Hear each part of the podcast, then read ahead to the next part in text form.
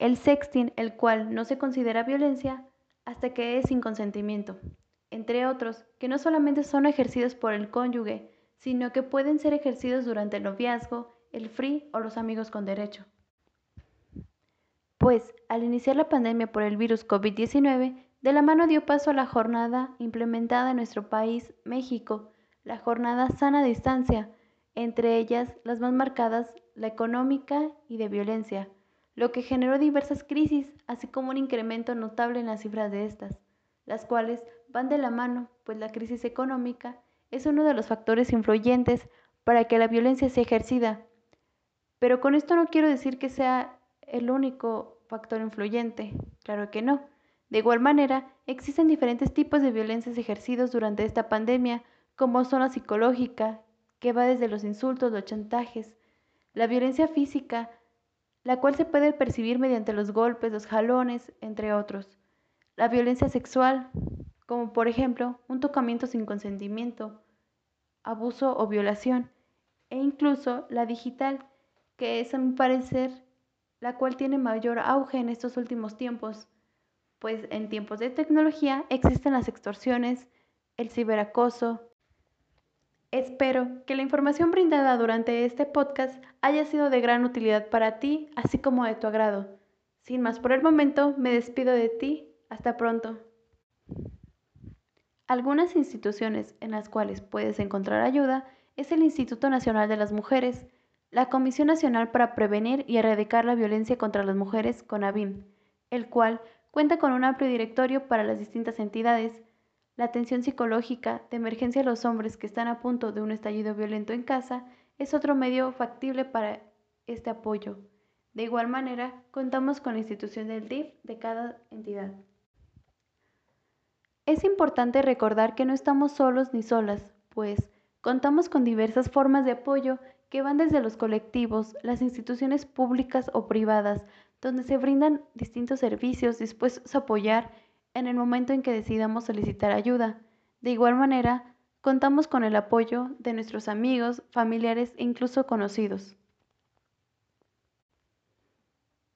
En los últimos años, México ha destacado por su creciente cifra de violencia de pareja, cifra que, durante la pandemia del virus COVID-19, ha ido incrementando en mayor medida, esto derivado a diversos factores.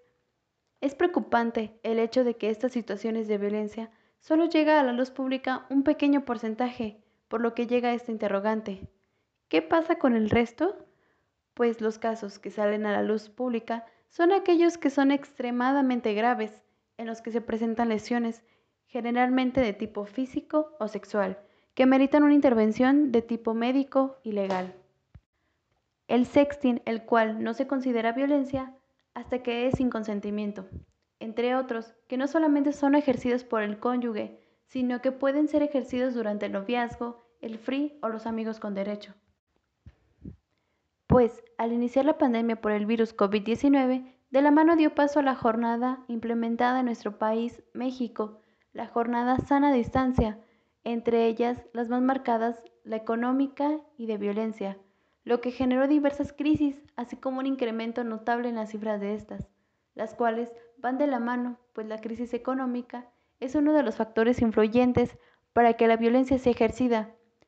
Pero con esto no quiero decir que sea el único factor influyente, claro que no. De igual manera, existen diferentes tipos de violencias ejercidos durante esta pandemia, como son la psicológica, que va desde los insultos, los chantajes, la violencia física, la cual se puede percibir mediante los golpes, los jalones, entre otros la violencia sexual, como por ejemplo un tocamiento sin consentimiento, abuso o violación, e incluso la digital, que es a mi parecer la cual tiene mayor auge en estos últimos tiempos, pues en tiempos de tecnología existen las extorsiones, el ciberacoso. ¿Sabes cómo distinguirla? Cuando se ejerce presión psíquica o abuso de la fuerza contra una persona con el propósito de obtener fines en contra de la voluntad de la víctima, estamos en presencia de un acto de violencia. De hecho, en México, la instrucción de quédate en casa obliga a las mujeres a permanecer en aislamiento con sus agresores, o viceversa, durante la jornada de sana distancia, y esto aumentó las probabilidades de sufrir un hecho de violencia. Por ejemplo, Mubarak y Ramos en el 2019 encontraron que cuando los hombres migran lejos de casa disminuyen los índices de violencia contra las mujeres y niñas debido a que no se encuentran en el mismo espacio que su agresor. La violencia se ha convertido en un problema para la salud pública debido a la magnitud que ha alcanzado en las últimas décadas. Millones de personas mueren cada año por causas atribuibles a la violencia y la mortalidad representa solo la parte más visible, ya que por cada muerte violenta se producen decenas o cientos de lesiones de diversa gravedad. Según datos de la incidencia delictiva del Secretariado Ejecutivo del Sistema Nacional de Seguridad Pública, con siglas de SESNSP, los incidentes más frecuentes que fueron reportados por las mujeres durante el año pasado son violencia familiar, la violencia de pareja, la violación, el acoso o hostigamiento sexual, seguido del abuso sexual y de la violencia contra la mujer. Por otra parte, en el año del 2019, Guanajuato se posicionó en el onceavo lugar en relación con las llamadas de emergencia que reportaron violencia de pareja. Dicho comportamiento ha generado movimientos de carácter especialmente feminista, pues si damos un pequeño vistazo a las redes sociales, veremos múltiples manifestaciones de este carácter. Sin embargo, ¿de igual manera recordaremos el tan sonado caso de aquella característica chica de blusa amarilla que violentó a su pareja con un cuchillo? Pues como estos, existen muchos casos más.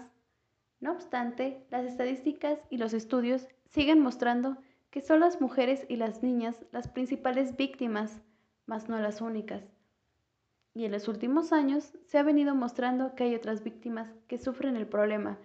pero que por razones diversas, especialmente de tipo social y cultural, como el que dirán, o entre otro tipo de agresiones,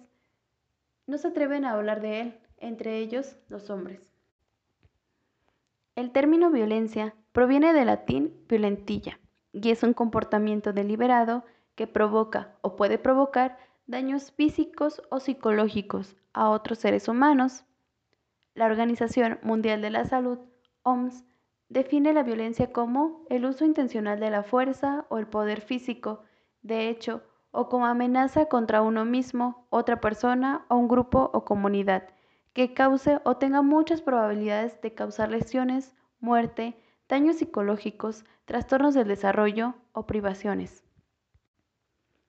Si bien aún es un tabú hablar acerca del maltrato hacia el hombre, este tipo de violencia se enmarca dentro de la doméstica y de acuerdo a datos del Instituto Nacional de Estadística y Geografía, mejor conocido como INEGI,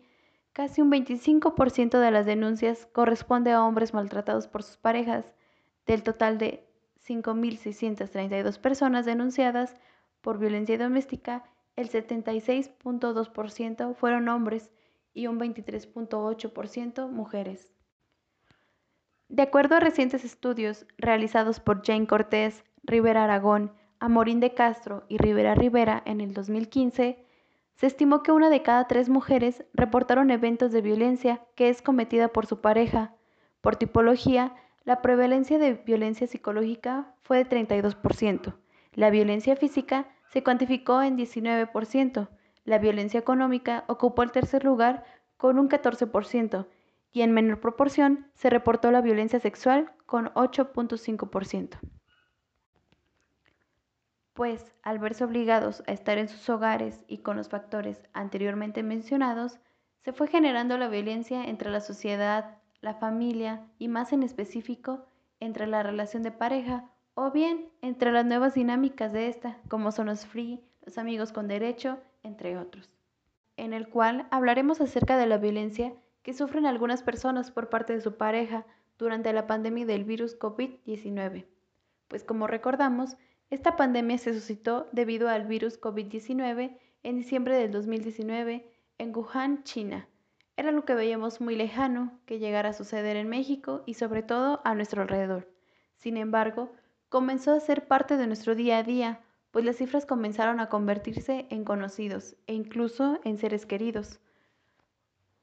Por lo que nos vimos obligados a realizar una cuarentena, iniciando desde marzo. Sí, aquel 13 de marzo en el cual muchos creíamos que sería una breve suspensión de dos semanas y la cual se fue alargando conforme iban incrementando los casos de, por contagios,